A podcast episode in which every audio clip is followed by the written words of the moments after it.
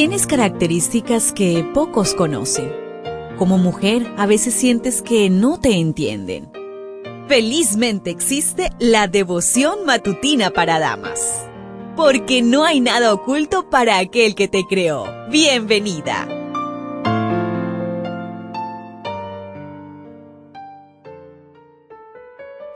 Hola, hola, ¿qué tal? ¿Cómo pasaste la noche? Espero que hayas descansado, que estés con nuevas fuerzas para realizar las actividades que tienes programado para hoy.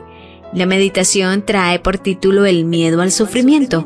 Apocalipsis 2.10. No tengas miedo respecto a las cosas que vas a sufrir. Sí, el diablo llevará a muchos de ustedes a la cárcel y sufrirán persecución durante 10 días. Solo mantente fiel incluso si esto implica la muerte, y yo te daré la corona de la vida. Apocalipsis 2.10 Este mensaje fue dado a la iglesia de Esmirna, en Asia Menor, y a los cristianos de la época en que sufrieron severa persecución. Era un mensaje de consuelo y aliento, que se mantuvieran fieles a pesar de los padecimientos.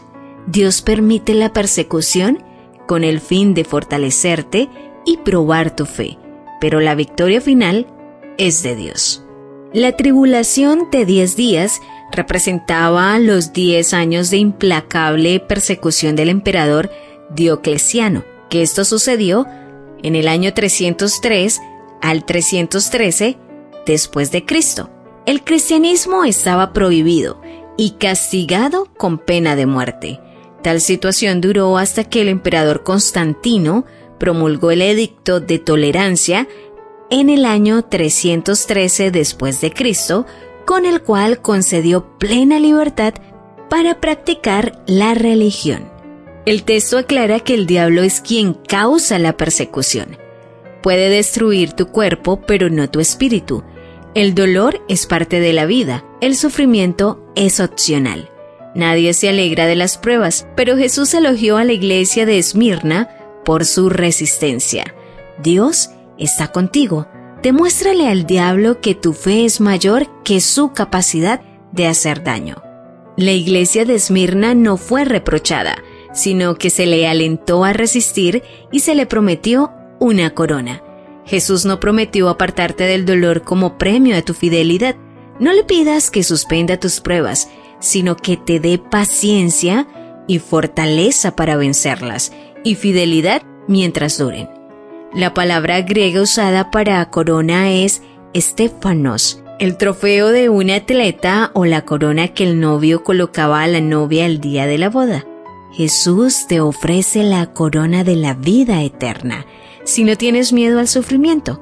En el libro Hecho de los Apóstoles, en la página 470 se nos dice, y para todos los fieles que están luchando contra el mal, Juan oyó hacer las promesas.